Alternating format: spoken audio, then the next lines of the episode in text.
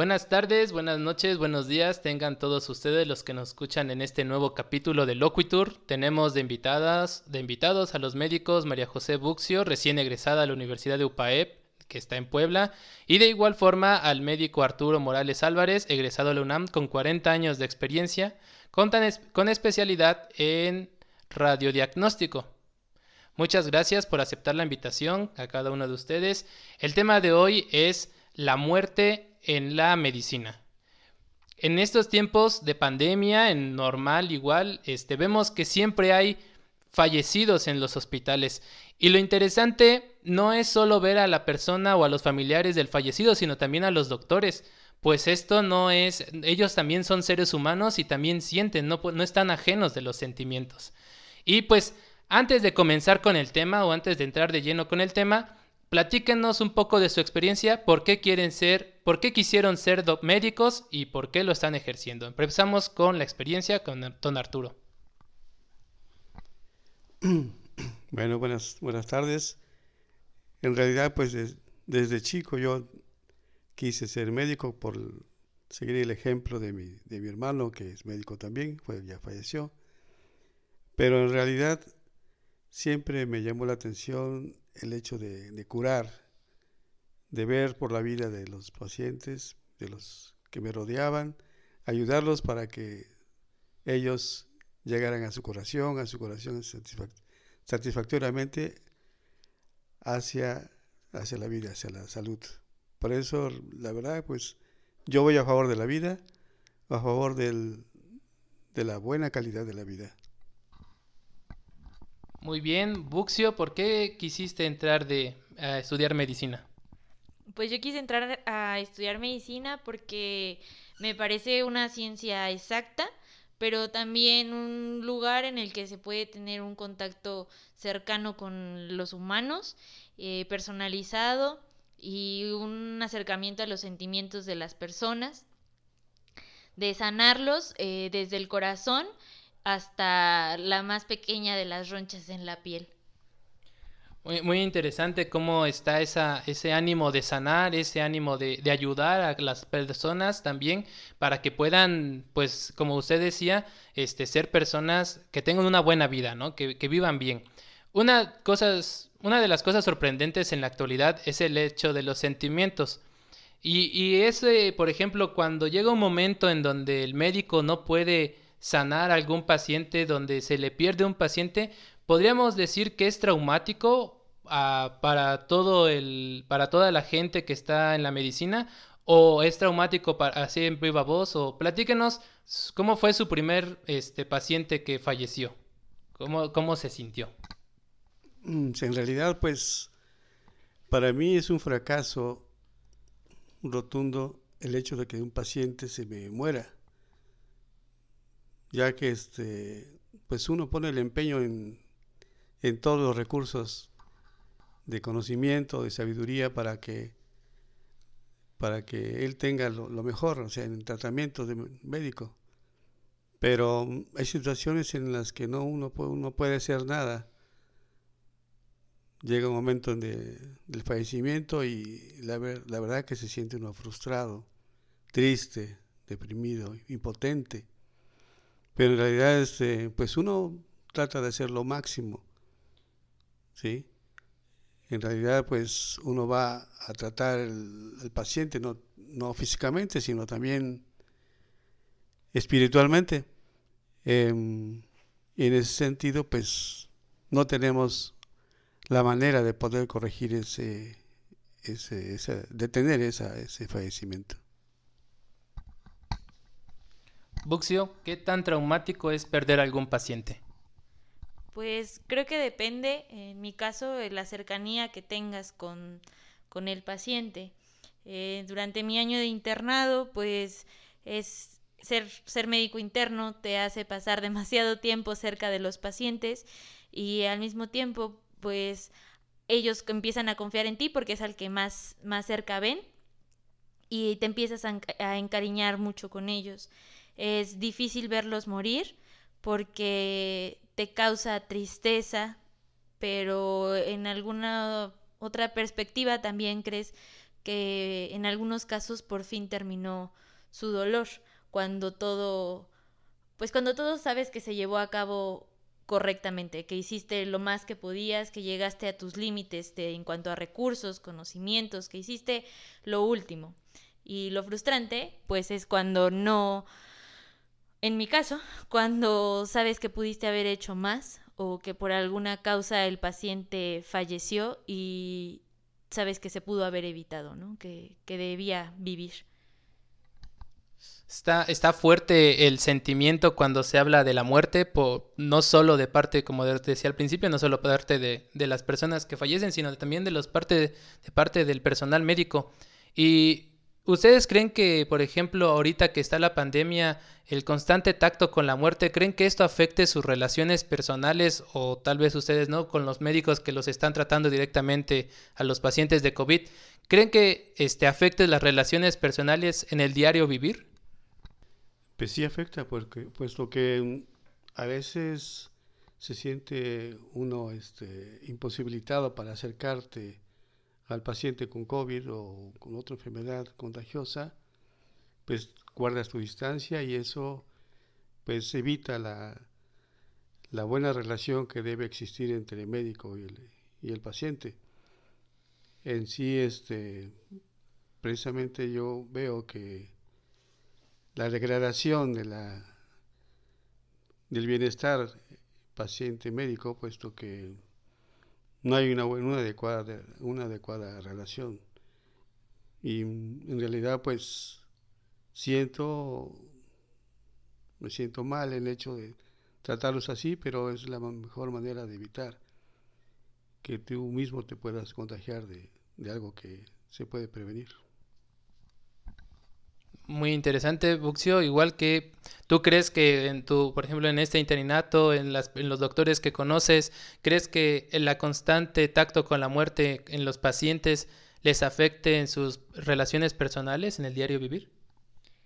Pues creo que sí, porque te hace primeramente estar más ansioso, temer por tu vida y por la de los tuyos, por la exposición que tienes. Eh, yo creo que creció tanta, eh, tanto perdón, esta situación que, que ya no sabes quién tiene, quién no tiene, y obviamente al estar expuesto a, a los enfermos, pues puede ir alguien a verte por una diabetes descontrolada y al final pues tienen COVID y tú ya contagiaste a tu familia, ¿no? Entonces eh, te mantiene tenso y eso pues no, no crea una buena relación en casa ni tampoco en lo laboral, ¿no? Estás siempre ansiosa y preocupándote por a la expectativa de qué va a suceder.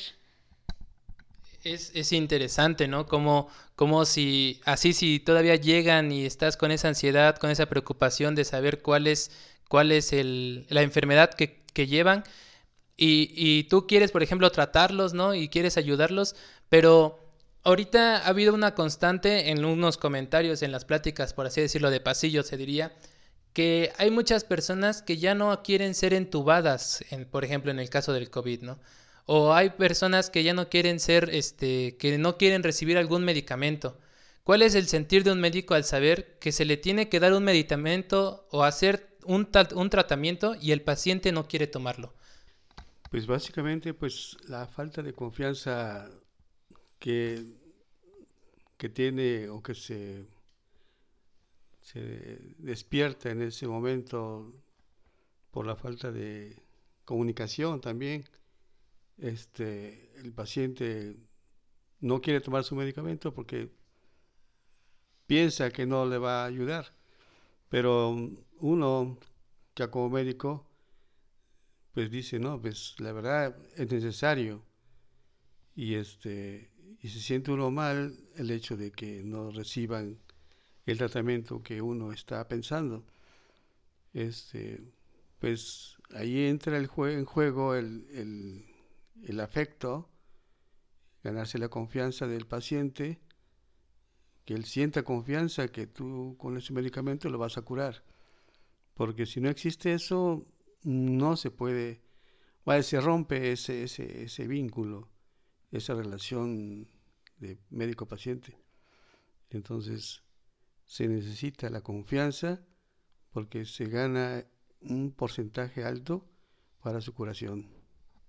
Buxio, muy bien, coméntanos cuál es el sentir de un médico al saber que se le tiene que dar un, un medicamento, un tratamiento a un paciente y ese no quiere tomarlo. Pues ahorita en la situación con la pandemia y en realidad con cualquier otra enfermedad, es que es la desesperación, ¿no? Tratas de explicarle al paciente que es por su bien que estás haciendo las cosas, por su bien que se escoge ese tratamiento, que dentro de todo cada paciente es diferente, aunque sea la misma enfermedad, y que estás escogiendo el mejor y el más indicado para él.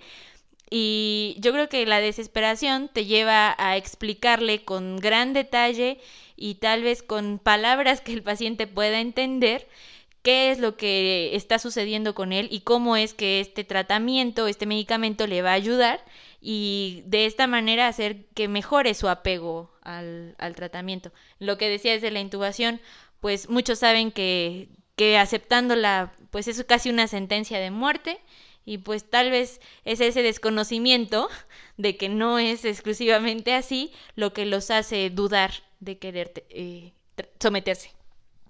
Sí, porque tenemos que estar conscientes de que la famosa película de Cantinflas del Doctor no, no tiene nada que ver con la realidad, porque no, por ejemplo, Cantinflas en la película operó a un niño sin el consentimiento del papá o de la familia, ¿no? Y eso, y aquí, en, bueno, en México, eso es falso, ¿no? O sea, no puede, un médico no puede obligar a un paciente a tomar un medicamento, o si pueden, o, cómo está eso.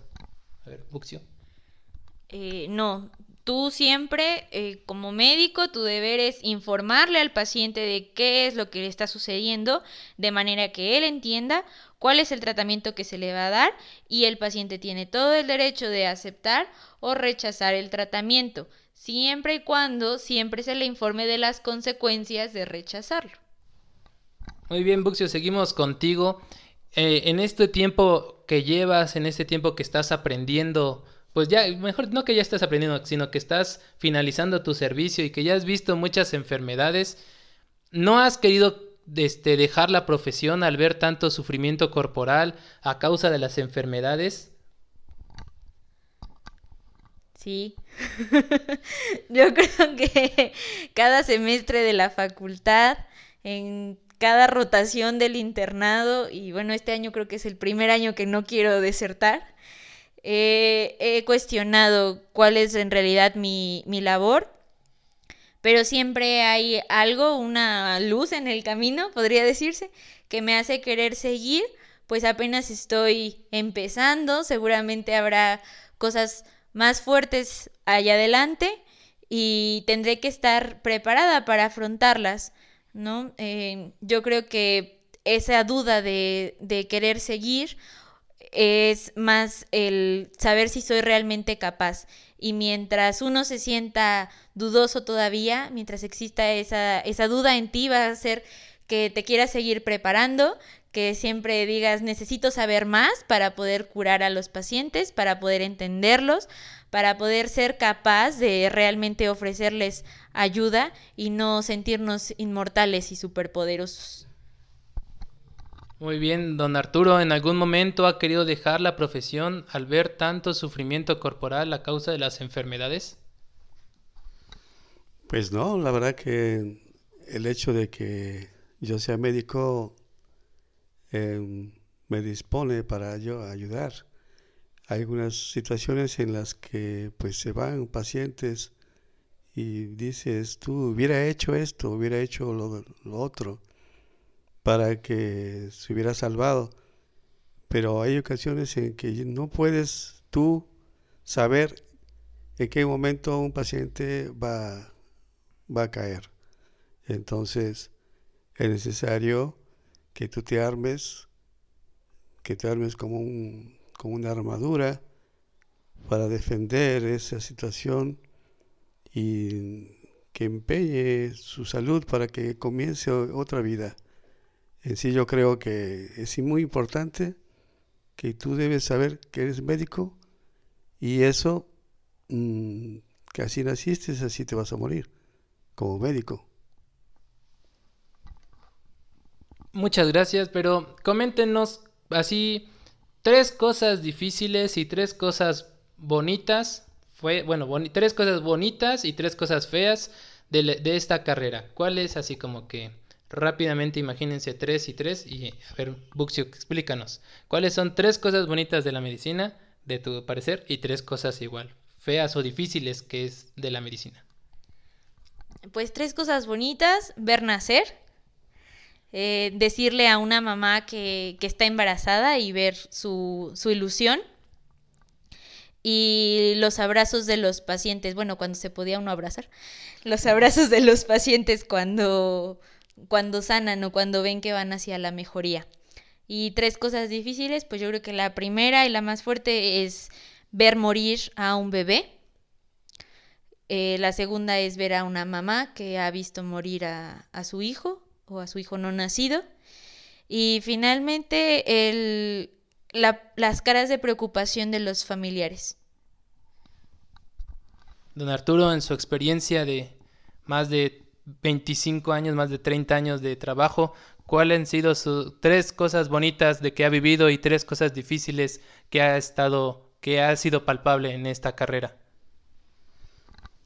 Pues um, yo siento que um, bonitas, pues la satisfacción de que mis pacientes que he tratado me digan gracias doctor, la gratificación, eh, y la satisfacción de haberlos curado este, y que sigan adelante, ¿no? Que vean, no, pues ese doctor me, me ayudó y ahorita estoy aquí. Este, haber curado pacientes graves, resucitado casi, eh, eso es una satisfacción. Es incontable los pacientes, la verdad. No llevo una cuenta de, de todos los que he ayudado. Ha sido miles, pero en sí este, yo creo que esa es mi mayor satisfacción, el hecho de que ellos sigan adelante. Y la otra, la tristeza de que por los pacientes, de que por más que uno les diga que deben hacer tal o tal cual, cual cosa, no lo hacen y por necedad fallecen. Este, y a veces la incongruencia de que a veces te dicen que que no eres buen médico, que, este, que no pusiste el empeño para que se salvara ese paciente. Ese es el reproche que muchos pacientes, a varios médicos lo, lo tachan. Y también la crítica de muchas veces de que tú ayudas a ciertas cosas y la verdad que no es verdad. O sea, tú tratas de, de, ser genuino, ¿no? honesto principalmente honrado y responsable para que el paciente llegue a su curación. Interesante, ¿no? Como a veces la medicina es muy gratificante y a veces muy esclavizante, ¿no? A veces como es muy alegre y momentos de difícil. Y, y nosotros podríamos pensar que en esos momentos de dificultad uno podría empezar a insensibilizarse, ¿no? Y hasta que ustedes conocen a algún médico, puede ser que un médico llegue, a, llegue el momento en donde se insensibilice, en donde ya el dolor ajeno no le importe o se le haga común, mejor dicho, se le haga común al ver tantos pacientes, como usted dice, este, en la vida laboral y, y, también en la vida vocacional del médico, que se llegue a insensibilizar, que diga, pues ya, ¿para qué, este, para qué lo trato bien? ¿Hasta qué punto, por ejemplo, entonces regresando a la pregunta, este, un médico puede llegar a insensibilizarse ante el dolor? Corporal del paciente? Pues mm, no creo que sea insensibilizarse por completo. Creo que es eh, sentir frustración, ¿no? Como de yo me estoy preocupando por esta persona y a ella o a él ni siquiera le importa. O sea, ¿por qué yo tengo que estarme preocupando y cargando emociones y y eh, lo traigo todo el tiempo en mi mente y a el paciente realmente ni le importa, ¿no? Entonces, eh, ¿realmente vale la pena? ¿Realmente estoy haciendo lo correcto? ¿Qué más tengo que hacer para convencerlo, convencerla de que tiene que cuidarse, de que tiene que hacer más por su, por su vida? No creo que dejemos de sentir, creo que empezamos a molestarnos y eso en algún momento desgasta tanto las emociones que hace que dejes de de echarle tantas ganas, ¿no? Siempre va a haber un momento en el que tienes un bajón de, eh, de motivación, Pero ahí es a lo que yo les decía hace rato, con, con volver a ver la luz, ¿no? Siempre hay alguien, eh, ya sea un paciente, un amigo, ya sea del medio o no, que te dice que, que vale la pena y que hay una razón para la que estés ahí y le sigas echando ganas y sigas teniendo ese contacto y empatía con, con los pacientes. Don Arturo, la misma pregunta. ¿Cree que en algún momento un médico se pueda insensibilizar ante el dolor ajeno? Sí, yo creo que sí. Yo creo que hay médicos que ven no 20 ni 30, ven 40 diarios en un instituto del, INS o del Salubridad o del DIF. Entonces, en realidad, pues llega un momento en que tú formas tu coraza y este y ya sabes los resultados, el proceso en que va a terminar entonces sienten los pacientes que tú eres insensible, pero en realidad ya sabes tú en qué va a terminar el asunto. Este, tú tratas de, guiarlo. Bien, pues en realidad, pues sí, muchos médicos se tornan insensibles ante el dolor del, del paciente, puesto que ven muchos pacientes y ya saben en qué a terminar, en qué va a terminar el proceso de su enfermedad. Entonces, eh, forman una coraza eh, de insensibilidad, aparentemente, pero no. Este, simplemente es porque ya saben el proceso en que va a terminar y, y a veces tratan mal al paciente. Este, mm, por mucho trabajo que tengas, siempre, bueno, yo al menos escucho lo que me dicen y el dolor, este, en qué les puedo ayudar y a veces este, yo creo que por la carga de trabajo el, el paciente me dice que lo, este, lo regañé, o sea, lo, lo, no le indiqué lo que tenía que hacer y, si, le, di, le doy la, la, vuelta de hoja al expediente, ¿no? Pero sí, hay muchos médicos que, bueno, desgraciadamente, así pasa. ¿Y qué es lo que los ayuda, por ejemplo, a ustedes a afrontar los problemas diarios de pacientes, de muerte, tal vez de estrés, ¿no? De, cansancio igual, porque pues igual el, el, estar escuchando a la gente, el estar igual pensando rápidamente cuál puede ser la enfermedad, pues igual es cansado. ¿Qué los ayuda a ustedes a afrontar estos problemas diarios?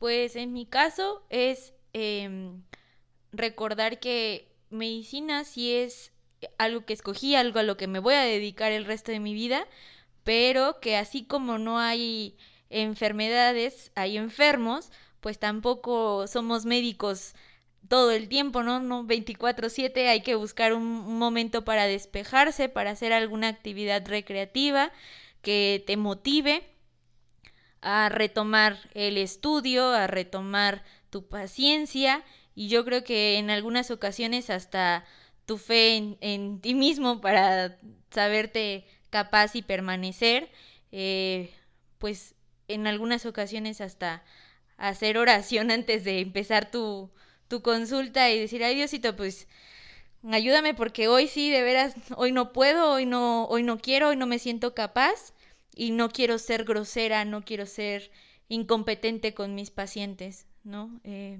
pues tener fe en, en Dios, tener fe en ti y tener la capacidad para saber poner una pausa en tu vida, para, para ser persona. Muy bien, pasamos de este lado. ¿A usted qué lo que lo ayuda a afrontar estos problemas este, diarios de, de, cansancio, de estrés, de, de, enfrentarse a la muerte? ¿Qué es lo que le ayuda? ¿Qué es lo que le motiva? Ah, ayúdame. Eh, bueno, realmente la motivación de, del diario es este el hecho de que yo me pongo en el zapato del, del, del otro y veo tratar de ayudarlo. Y la motivación pues es, son mis hijos, eh, mi esposa, mi familia, que realmente pues eso, ellos son los que me motivan diariamente a seguir trabajando, a seguir eh, apoyándolos a los enfermos y ver por ellos, ¿verdad? Este, pues, mi familia directa, que mis hermanos, eh, mis tíos, tías, este, sí, es lo que me motiva muchas veces la familia. Y, y ahora va la pregunta del millón. Para usted, ¿qué es la muerte? Empezamos con usted, don Arturo, que tiene más años de experiencia. Para usted, ¿qué es la muerte? No, no con un concepto que tal vez la encontremos en la RAI o le pongamos en Google, ¿no? Pues, sino una experiencia. Para usted, ¿cuál es, este, qué es la muerte, ¿no? Desde su experiencia de la vida. Pues mira, la, la verdad, la muerte para mí es un paso. Es un paso en el que pues pasamos a otra, a otra dimensión. En sí, yo creo que la muerte es, este, siempre es, se, se, le tiene miedo, sí, se le tiene miedo, pero sabemos que ya cuando llega a una cierta experiencia, pues no es que tú pidas la muerte, tú sientes que va a llegar la muerte, pero eh, a la vez como que sientes un poquito de paz en cuestión de tus, de tus ánimos. Eh, en sí, este, la muerte es un paso, es un paso de la vida a otra dimensión. El alma este, adquiere otra, otra forma, ya tu cuerpo no es, no es tu cuerpo que evita, sino que se va hacia el, hacia el universo, hacia el espacio. Y en sí este, la muerte eh, es fría, da temor y este, se siente, se siente cuando va a llegar. Buxio, ¿tú qué puedes decir para ti qué es la muerte? Pues es la ausencia de la vida, inicialmente, ¿no? físicamente. Pero eh, yo, yo sí creo que alguien que ya va a fallecer, como que lo huele, lo siente, lo, lo ve venir. Eh, mucha, mucha gente eh, que cuenta cómo es el acercamiento con sus familiares previos a eh, que ven una luz, que deciden o piden que se les vista de alguna manera, piden que se les abrace, o esta idea de los últimos deseos, ¿no? Creo que es cerrar un ciclo o el ciclo final de su vida para prepararse a ir al, al más allá, a su siguiente sentencia, ¿no? Pues ir al cielo, al infierno, al limbo, a donde les toque ir, ¿no? Según cómo se hayan portado. Espero que todos vayamos al cielo, todos seamos perdonados. Pero creo que es eso, que todo, que todo aquel que está ya cercano a eh, lo siente, eh, tiene una última voluntad y se prepara para, yo creo que para ser feliz, finalmente. Muy bien, este pasamos a una pregunta ya un poquito más espiritual. ¿Creen ustedes que tener un lado espiritual o religioso por parte del personal médico ayude a afrontar y dar un mejor tratamiento o atención al paciente o, o no es necesario? Pues básicamente la medicina es con fe, tener fe es medicina. La religión es la religión porque hay fe, existe la fe. Y yo creo que sí, influye mucho el hecho de que tú creas en Dios para que se resuelvan eh, enfermedades, situaciones adversas, situaciones de, lucha, de, de vida. Yo creo que sí e, e, es necesario que el médico tenga fe, si no, no es médico. O sea que debe tener esa, este, esa relación de, la, de Dios con, con la medicina. Si no, no existe, no existirá la medicina. Eh, yo creo que debe tener esa creencia para poder salvar tanto el alma como el cuerpo. Buxio, ¿tú crees que es necesario el lado espiritual o religioso por parte del personal médico para ayudar a afrontar los problemas, este, para ayudar, perdón, a afrontar y dar un mejor tratamiento al paciente?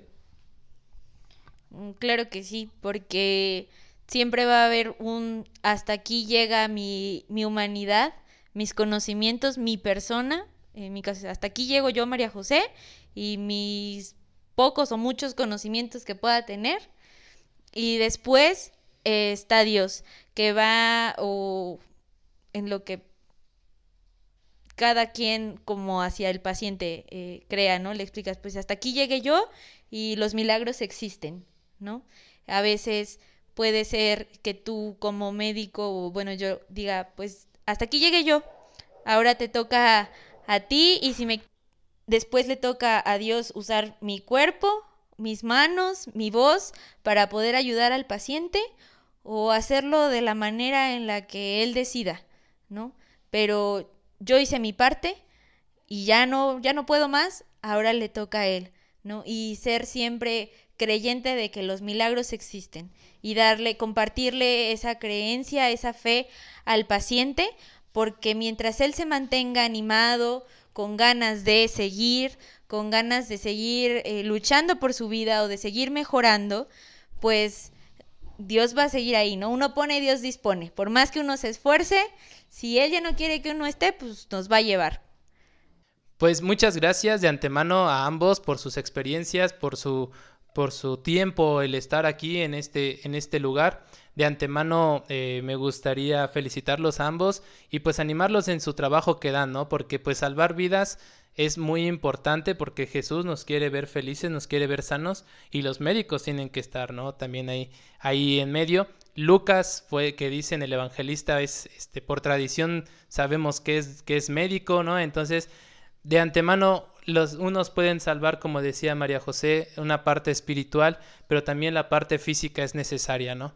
Y ya también como ustedes decían, no hay que animar a los médicos, hay que animar al personal de salud a nunca poner esa coraza, ¿no? A nunca ser insensibles, a nunca ser este, pues, nunca hacerle mal a los pacientes, puesto que también todos somos personas y todos nos podemos enfermarnos. De antemano, muchas gracias a ambos, gracias por su participación y pues los esperamos en el siguiente capítulo. A usted que nos escuche en casita, que nos ve en su coche, bueno, que nos escuche en su coche o que nos anda este, escuchando en algún medio, pues muchas gracias y nos vemos el próximo lunes.